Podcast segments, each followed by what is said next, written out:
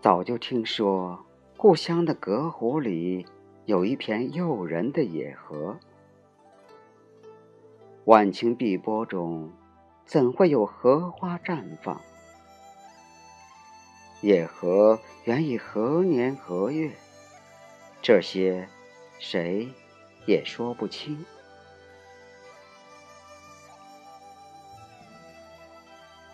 故乡的隔湖，原本是一泓默默无闻的水域。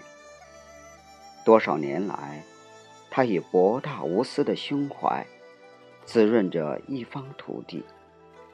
然而，除了这些水上人家与之息息相关外，很少有人问津了。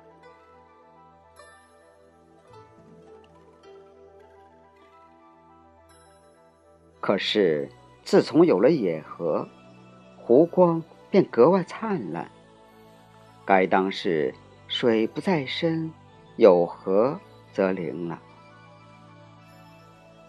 当野河盛开的季节，隔湖成了人们向往的地方。就连水中的小生灵们，也有了理想的乐园。他们无忧无虑。悠然而忘情，是野河的无私，默默为他们营造出一方安详、平和。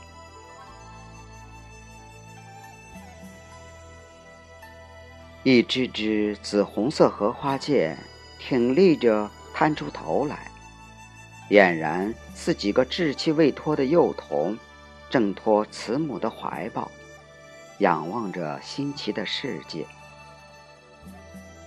这一对对并蒂莲，卿卿我我，恰似鸳鸯戏水，梁祝飞蝶，更像热恋的情人。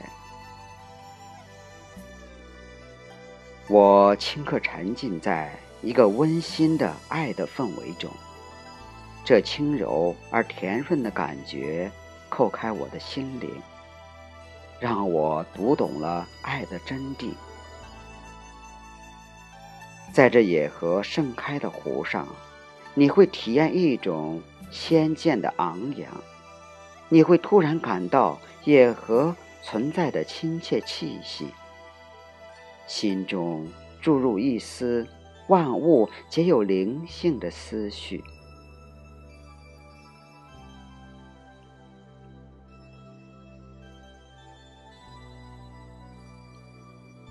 层层的叶子中间。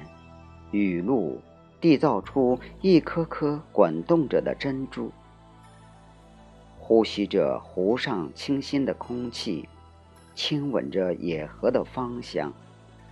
此刻的我，似乎与众不同，似乎有了某种特别的气质。也许，这就是野河与心的融合吧。也许，再高超的画家。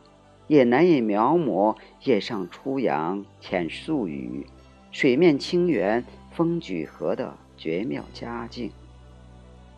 再著名的音乐家，也难以弹奏出清风徐来绿云涌，文雨疏处葵于人的醉人乐章吧。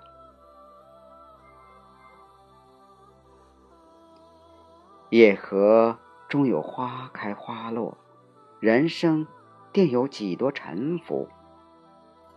可是，生命的长河永无止境，一切乐于奉献的人，有谁会忘记他们呢？